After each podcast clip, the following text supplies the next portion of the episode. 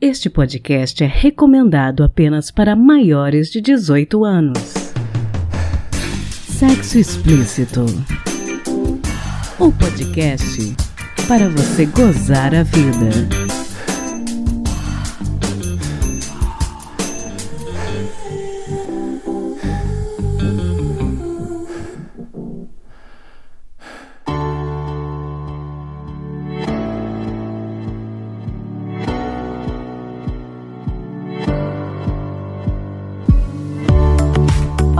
Taradinhos e taradinhas, esse é o Sexo Explícito, seu podcast para você gozar a vida. E eu sou a sua apresentadora, Priscila Armani, tentando trazer um pouco de prazer para você. Hoje nós vamos conversar mais uma vez com o psicólogo e sexólogo mineiro, Dr. Rodrigo Torres. Prazer conversar com você, Dr. Rodrigo. Prazer é todo meu, Priscila. Hoje nós vamos sair um pouco do que vocês estão acostumados, vocês que já são nossos ouvintes, e vamos falar de um tema específico. Eu vou fazer algumas perguntas, mas a gente gente vai falar de um tema só o programa todo. E esse tema, para algumas pessoas, ainda é um tabu. E a gente vai falar um pouquinho ao longo do programa a respeito disso. Hoje nós vamos falar de sexo anal. Esse podcast está sendo inspirado por um post que a Sextima, que é a clínica do Dr. Rodrigo, fez no site deles, no sextima.com.br. E eu vou colocar o link para esse texto na descrição do episódio. Eu queria começar perguntando, é,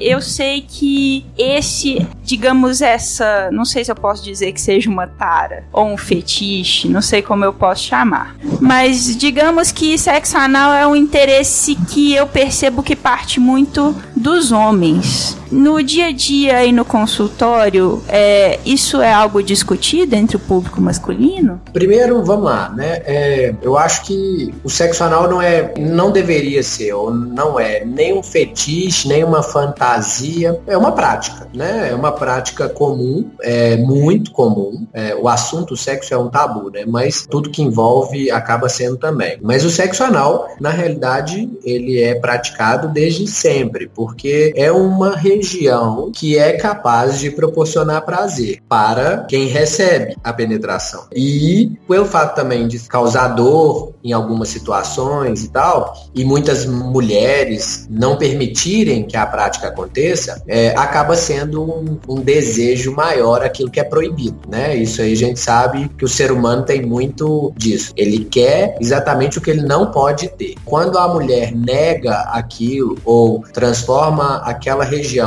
numa região proibida, o homem acaba se excitando mais na tentativa de conquistar essa região. No consultório, acaba que a gente nem discute tanto isso, apesar de que às vezes aparece sim uma demanda de um casal querendo aprender a praticar ou até se arriscando já na prática e querendo aprender a sentir prazer através dela, não é um assunto muito comum no consultório de sexologia, não. Mas a prática em si, a gente percebe que causa muito alvoroço e curiosidade, porque esse post que a gente compartilhou no blog da Sextima e nas redes sociais deu que falar, além de muita audiência, muita curtida. Essa semana, falando que a gente ia gravar esse podcast hoje, eu compartilhei na minha rede social, no, no meu Instagram, arroba sexólogo Rodrigo Torres, que a gente ia gravar esse podcast e o número de curtidas que eu tive maioria homens, é muito alto. Mas algumas mulheres também curtiram.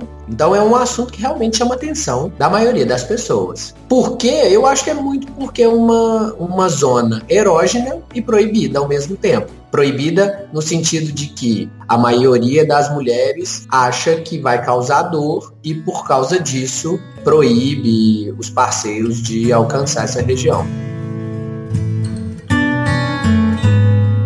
Estudiosos afirmam que há 5 mil anos a prática do sexo anal era natural na Mesopotâmia, inclusive fazia parte dos cultos religiosos dos assírios. Registros mostram também que na antiguidade alguns casais usavam o sexo anal como método anticoncepcional.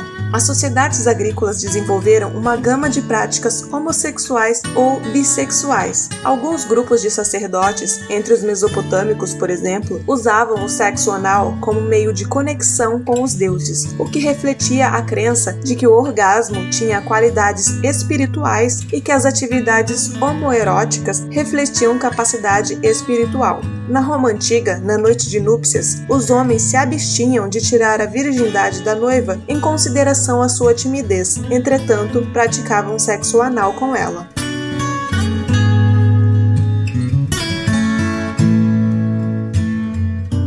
Bom a gente falando, né, de sexo anal. Eu acho que essa iniciativa acaba sendo muito masculina por causa dessa questão de ser algo proibido, como nós estávamos falando, mas eu acredito que também existe um mito de que é uma prática dolorosa. Até no dia a dia a gente escuta expressões chulas do tipo, ah, vai tomar no cu. Então, é, existe, eu acho, o receio de muitas mulheres de que isso seja algo doloroso. Exatamente. Eu acho que existe essa ideia e na realidade vai ser doloroso caso não exista ali um, um consenso. Vai ser doloroso se a pessoa, eu não vou citar só a mulher, porque na realidade muitos homens também recebem a penetração no sexo anal, né? Então pode ser doloroso caso a pessoa não esteja relaxada ou não saiba controlar a sua musculatura e pode ser doloroso caso não esteja lubrificado, já que é uma região que não se lubrifica automaticamente, como por exemplo a vagina, no caso da excitação. Então, pode sim ser doloroso para quem está recebendo a penetração. Por isso que é uma prática que deve ser estudada antes né, de ser executada. Pode ser muito prazeroso ao mesmo tempo que pode ser doloroso. Então, se a pessoa souber relaxar, se tiver bem lubrificado com o uso de um gel lubrificante à base d'água, é, se a pessoa tiver o controle da musculatura, se for feito de um jeito bem gradual, bem tranquilo, devagar, com paciência, pode ser muitíssimo prazeroso. Inclusive, algumas mulheres relatam o orgasmo através da penetração anal. É uma zona erógena, é uma mucosa, e nós sabemos que as mucosas elas têm mais terminações nervosas. Então, é, essas terminações nervosas podem levar ao prazer, como também podem levar à dor. Então, se o casal souber um caminho para chegar até o prazer através dessa prática, pode ser muito interessante. Grécia Antiga, não existiam os termos homossexual e heterossexual, bem como não havia uma identidade sexual como há hoje. Um homem poderia ter relações sexuais com homens e mulheres, tudo dependia da beleza. Apesar do coito anal existir aqui, os gregos também praticavam a cópula intercrustal, traduzida para o termo entre coxas, em que o ativo colocava o pênis entre as coxas do passivo, próximo aos seus testículos, não havendo penetração anal. Outra prática comum entre os homens era a masturbação mútua.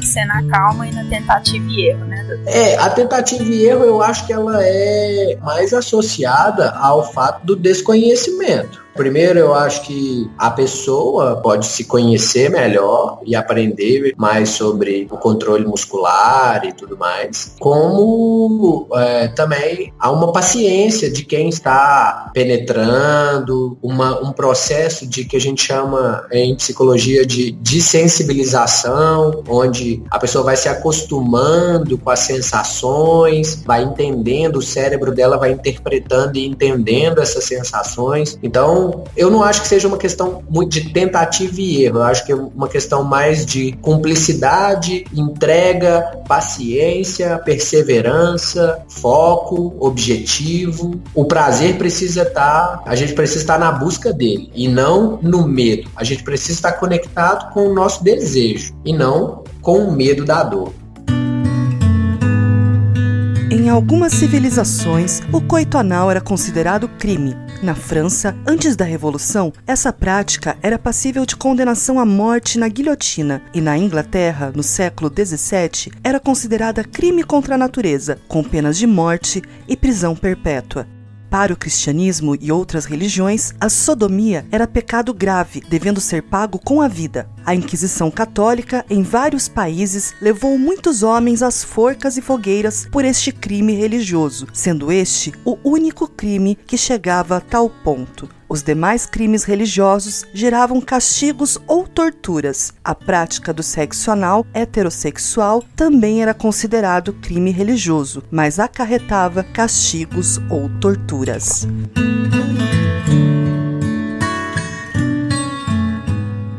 Essa prática do sexo anal entre homens, muitas vezes ela é associada à homossexualidade. E os homens também sentem muito prazer nessa zona erógena. Alguns homens já vinculam isso automaticamente à homossexualidade, mas não necessariamente essa vinculação existe. Definitivamente que não. Isso aí já é um tabu social. Machismo, que a gente fala tanto aqui, né, Priscila? Essa ideia, igual você falou, de vai tomar no cu, né? Essa ideia de que aquela região é uma região proibida para o homem heterossexual, é um mito social. Na realidade, é um tabu social. A gente sabe que a região anal do homem, pelo fato de ser um caminho de acesso à próstata, é muito prazerosa. Mas o que a gente vê muito é que muitos homens sentem uma aflição ou um bloqueio emocional e psicológico só de chegar perto da região, né? Então, os heterossexuais fomos educados para não gostarmos disso. E aí, é claro, você acaba é, se condicionando a nem mexer e a nem olhar essa região. Porém, muitos homens heterossexuais já venceram esse, esse tabu, né? E, inclusive é uma prática comum entre muitos casais heterossexuais em que a mulher estimula essa zona no homem. E isso é uma coisa que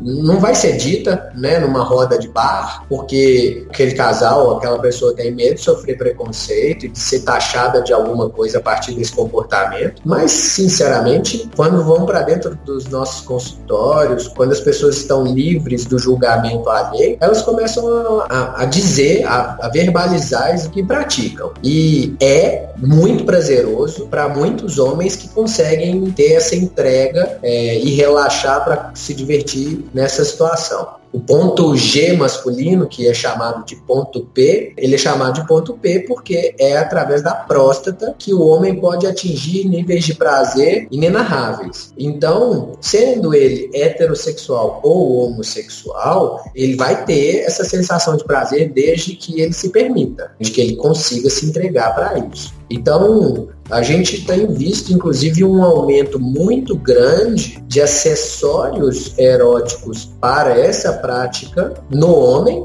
e é, a gente tem visto também um aumento no número de homens se posicionando a esse respeito, mesmo que heterossexuais, e se manifestando seu desejo, até com as parceiras, de experimentar essas sensações. Algumas parceiras também não lidam bem, porque também são machistas, né? E acreditam que os parceiros que estão pedindo esse tipo de coisa são homossexuais e não têm coragem de assumir. Mas na realidade, nós sabemos que não é um comportamento que define a sua orientação sexual. que define orientação sexual é para onde a gente direciona o nosso afeto e a nossa sexualidade. Então não é só um comportamento que é capaz de determinar a sua orientação hétero, homo, bi, trans. Não é um comportamento, não. É na realidade para que lado que você se orienta. Então uma prática de estimulação anal com homens heterossexuais a gente tem visto cada vez mais aumentando, principalmente quando eles têm a liberdade de dizer.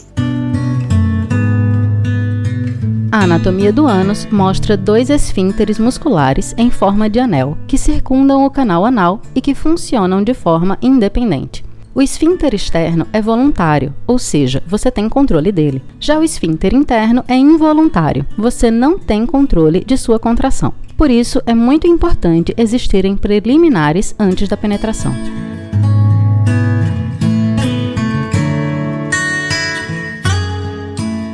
A gente precisa falar também que essa é uma prática que às vezes ela é feita entre casais héteros, entre homens e mulheres, que ainda acreditam naquele mito da virgindade estar ligada ao ímen. A pessoa às vezes ela é religiosa, não quer fazer sexo antes do casamento, mas faz o sexo anal. E até às vezes a pessoa faz esse tipo de sexo porque pensa, ah, aí não tem o risco de gravidez, eu não preciso usar camisinha. Mas como toda prática precisa de ter os seus cuidados, né? Existem riscos de infecções sexualmente transmissíveis, não é isso, doutor Rodrigo? É, exatamente. Na realidade, a gente tem que entender que antes de buscar o prazer, a gente precisa buscar saúde. A sexualidade, ela também está ligada à saúde. A Organização Mundial da Saúde também estuda e regula as práticas sexuais. O master que eu fiz em Barcelona, ele chamava Master em Sexologia Clínica e Saúde Sexual. Quer dizer, o sexo também está ligado à saúde, inclusive é um direito à saúde, à experiência e à vivência da sexualidade. Então é importante que a gente saiba isso, que antes de pensar no prazer, nós temos que pensar na saúde. Porque não adianta nada você ter prazer e no final você ter que pagar com a sua saúde. Então, sim, é uma prática que deve ter seus devidos cuidados, né? É uma prática em que pode ser transmitir doenças, infecções sexualmente transmissíveis podem serem transmitidas bem como a penetração vaginal. Então, é extremamente recomendado o uso de preservativos, sim. É comum, principalmente no meio homossexual, a não utilização do preservativo. Aí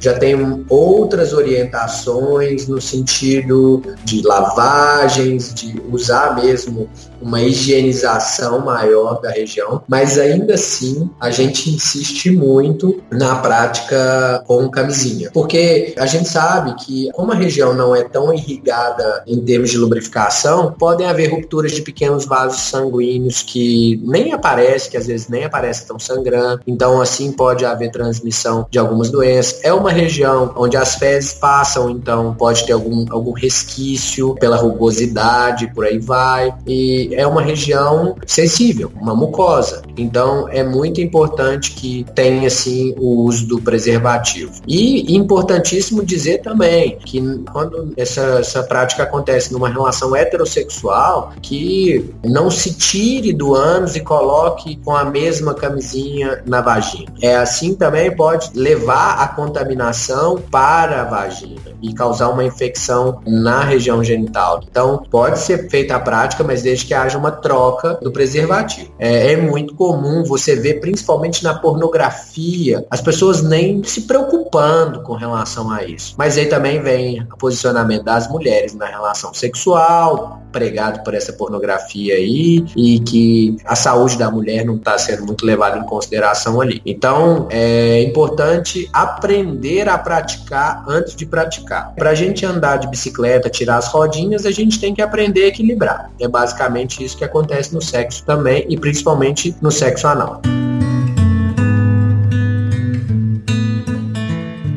Ao contrário do que a maior parte das pessoas acha, o sexo anal não é a prática mais frequente entre homens homossexuais. O dado de uma pesquisa feita pelas universidades de Indiana e George Mason, nos Estados Unidos. Publicado no Journal of Sexual Medicine, o trabalho descobriu que o sexo entre dois homens costuma ter um repertório muito mais variado do que héteros costumam imaginar. Entre quase 25 mil homens gays e bissexuais, a grande maioria norte-americana, o sexo anal não tinha acontecido em mais de 60% das transes. O ato mais comum, beijar o parceiro na boca.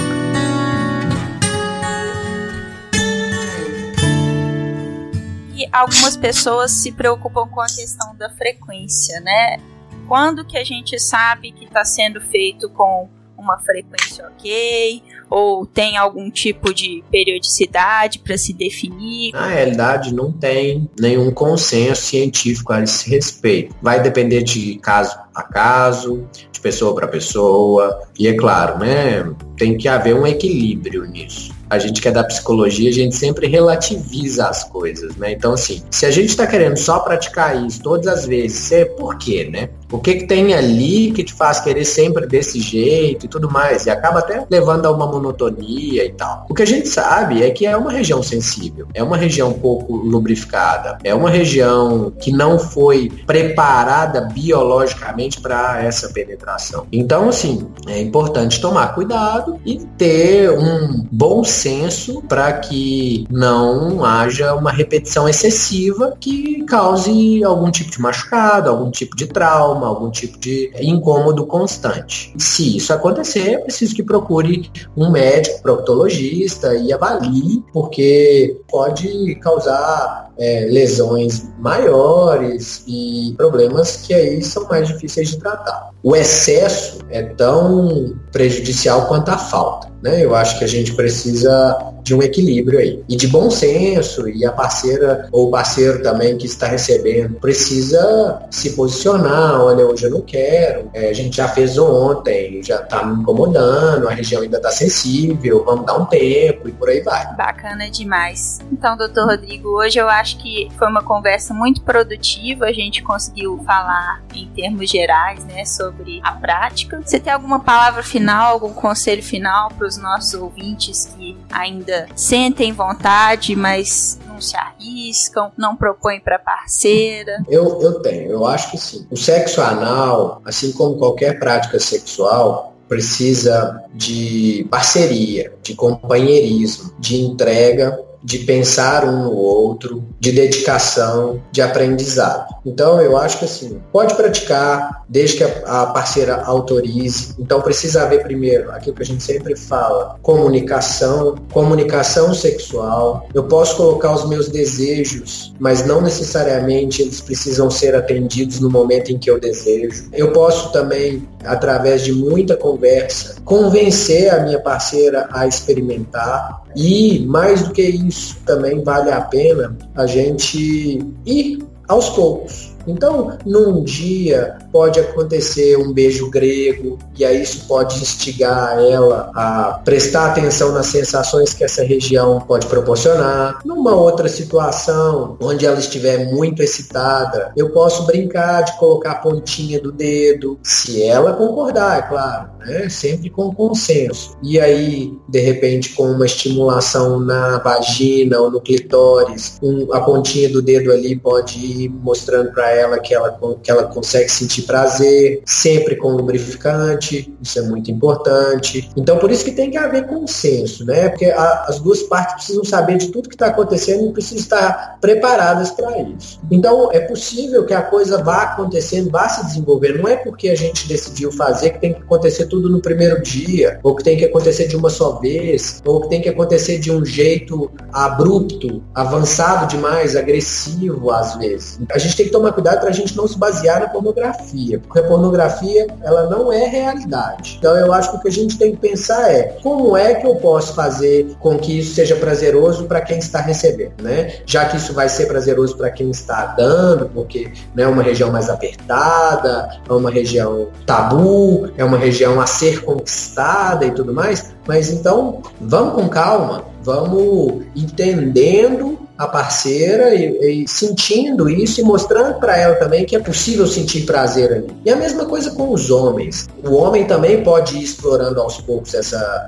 essa região, desde que a sua parceira tope explorar. Então, se for interesse dela proporcionar prazer para esse cara e esse cara tiver vontade de sentir esse tipo de prazer, por que não experimentando aos poucos? Né? Eu acho que é uma questão é, de liberdade, é uma questão de cumplicidade, de altruísmo, de pensar no outro, de se colocar no lugar do outro. Eu não acho que seja uma prática ruim, negativa, pelo contrário, se proporcionar prazer para os dois, por que não? O objetivo maior do sexo é esse, é o prazer e o erotismo associado. Viver a sexualidade, independente da maneira que ela vai ser colocada, é importante e pode ser muito prazeroso para os dois. Então é isso, gente. Espero que vocês tenham gostado. Não deixe de mandar sua pergunta pelo curioscat.me barra explícito. Você também pode entrar em contato pelo nosso e-mail sexo sexoexplicitopodcast.gmail.com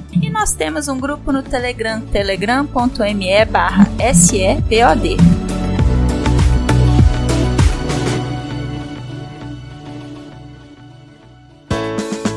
Se toca. Então, pessoal, hoje eu vou falar um pouco mais de músicas para entrar no clima. No programa 5 eu falei sobre isso já tem um tempinho e eu contei para vocês quais as músicas que eu acho mais sexys. Dessa vez, com a ajuda dos membros do nosso grupo do Telegram, eu trouxe aqui hoje mais melodias calientes para ajudar os mais tímidos a se soltarem. Lembrando que são músicas que inspiram a gente, mas não necessariamente são usadas na hora do ato em si. Eu conversando com o pessoal lá no grupo, percebi que muita gente curte uma música para entrar no clima, mas não gosta de escutar música na hora do sexo mesmo. E uma das nossas ouvintes recomendou a versão de Toxic da Iael Naim. Baby, can't you see I'm calling?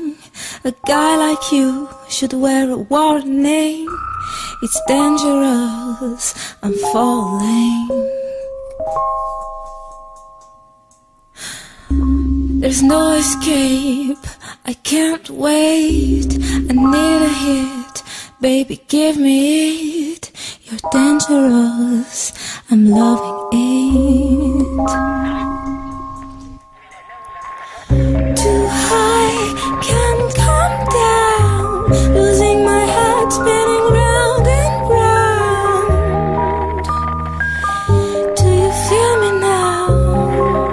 Voz dela, a música da Britney Spears ganha acordes mais delicados e fica mais intrigante. Vale a pena dar uma ouvida nessa versão. Nem sempre os covers ficam bacanas, mas essa ficou na medida. Toxic, da versão da Iael Naim paradise. I'm addicted to you. Don't you know that you're toxic? Outra sugestão de um ouvinte foi Neighbors Know My Name, do Três Songs. Eu não conhecia essa música, não conhecia o Três Songs. E ele tem uma voz muito foda, a letra é engraçadinha, interessante. Eu não sei vocês, mas um bom RB sempre me deixa no clima. Então fica aí a sugestão: Três Songs para vocês conhecerem.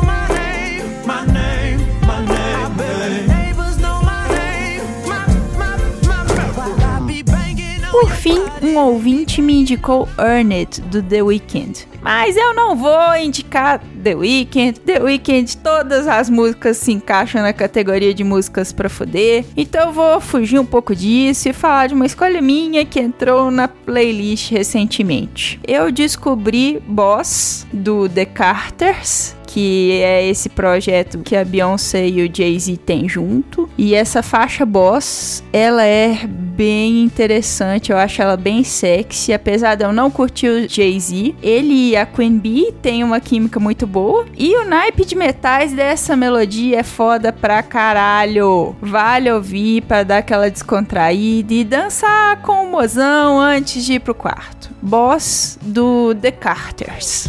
Everybody's bosses to the time to pay for the office. To them invoices, separate the men from the boys over here. We measure success by how many people successful next to you. Here we say you broke if everybody is broke except for you. Ain't nothing to it.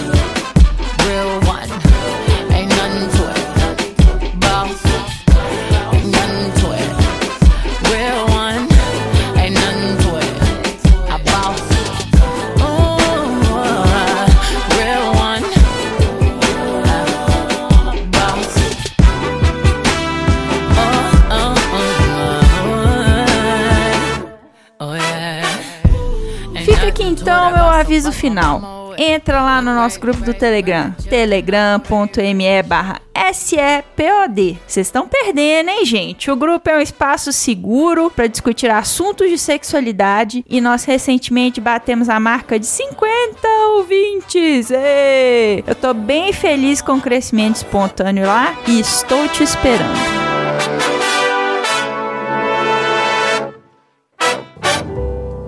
Quem conta um conto.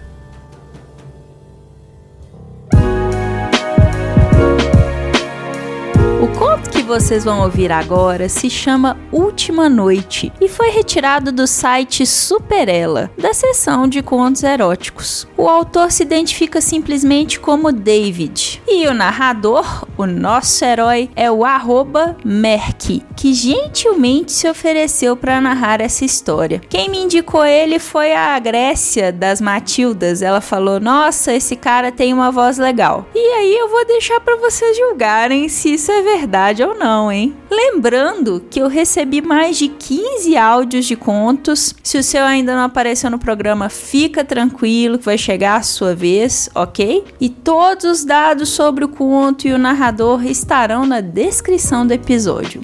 Fiquem com Última Noite.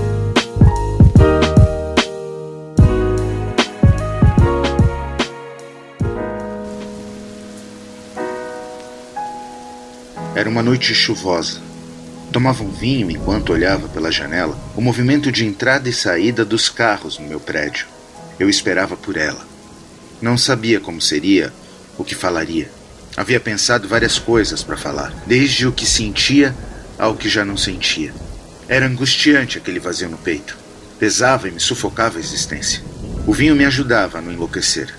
O vai-vem de carros se assemelhava à minha mente, com pensamentos indo e vindo. O interfone toca. O porteiro pergunta se pode liberá-la. Eu digo que sim. Quero chorar, mas eu não consigo. Eu preciso chorar, mas não consigo. A campainha toca. Eu vou atender, deixo a taça na bancada no caminho ao destino. Eu sinto seu cheiro antes mesmo de abrir a porta. Abri. Era ela. Semblante meio triste, mas confiante.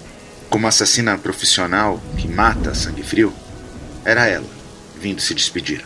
Já sentiu Hoje não sente mais. Era preciso. A gente precisava. Seu perfume tomou conta da minha sala. O seu batom claro repousava naqueles lábios rosinhas e macios. Um rosto angelical, olhar penetrante, um vestido negro, de apenas uma alça, indo até um palmo acima dos joelhos, colava em seu corpo, desenhando os cabelos soltos, brincos discretos e prateados, saltos vermelhos e laços que a deixava na minha altura. Entrou rasante no apartamento. Fechei a porta ainda de costas para ela. Virei-me. Ela havia solto a bolsa na bancada, ao lado da minha taça. Olhou-me, aproximou-se sem falar uma palavra. Chegou bem perto, e uma lágrima começava a beirar em seu olhar. Envolveu minha cabeça em seus braços e a repousei confortavelmente em seu ombro. Queria chorar. Precisava, mas não conseguia.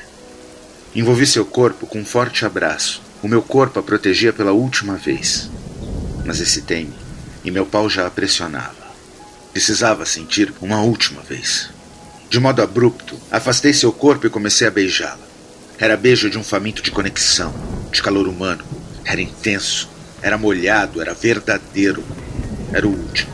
A minha mão se perdia em seus cabelos, pegando firmemente sua nuca, enquanto a outra pressionava sua cintura contra meu corpo, contra meu desejo ereto em forma de músculo. Subiu seu vestido, enquanto ela ia subindo minha camisa. Deixei apenas de salto e calcinha. Como era sexy aquele pedacinho de tecido preto rendado, como era uma ninfa que me despertava luxúria, e eu apenas de calça. Ela pulou em mim e rapidamente me envolveu em suas pernas, enquanto a segurava firme em sua bunda, Joguei-a contra a parede e parecia que eu iria explodir de tesão. Suas unhas me arranhavam e me puniam por minha descrença, por meus medos, por minhas inseguranças. Já não aguentava. Precisava penetrá-la urgentemente. Precisava fuder aquela ninfa com força.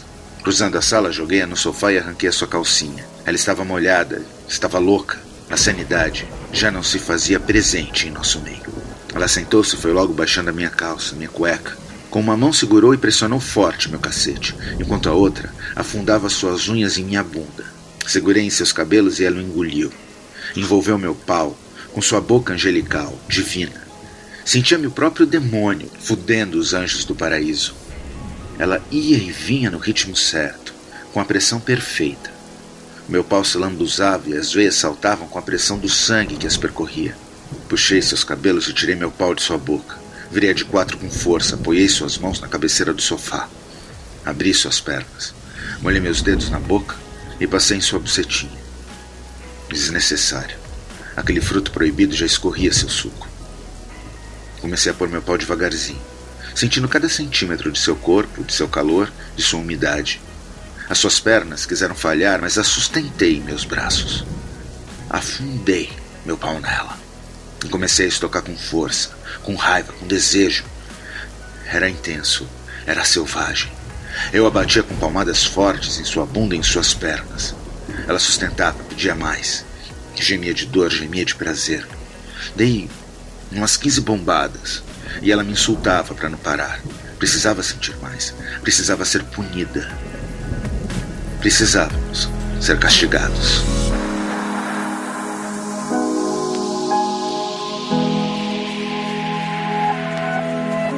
E esse foi mais um episódio do podcast Sexo Explícito. Foi bom para você?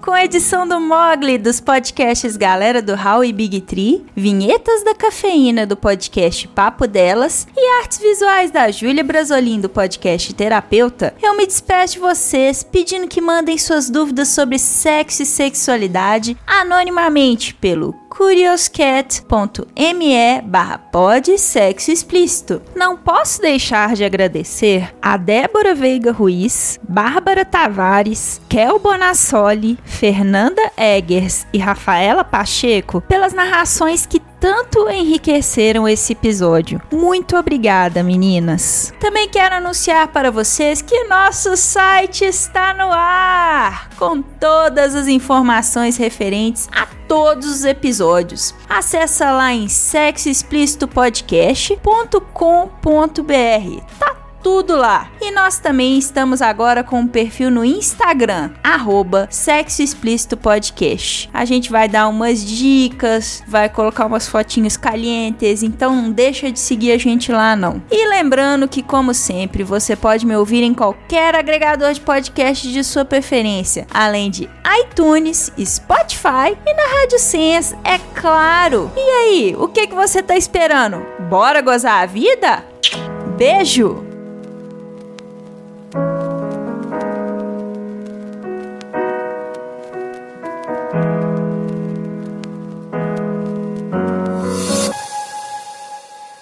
Edição Jungle Boy.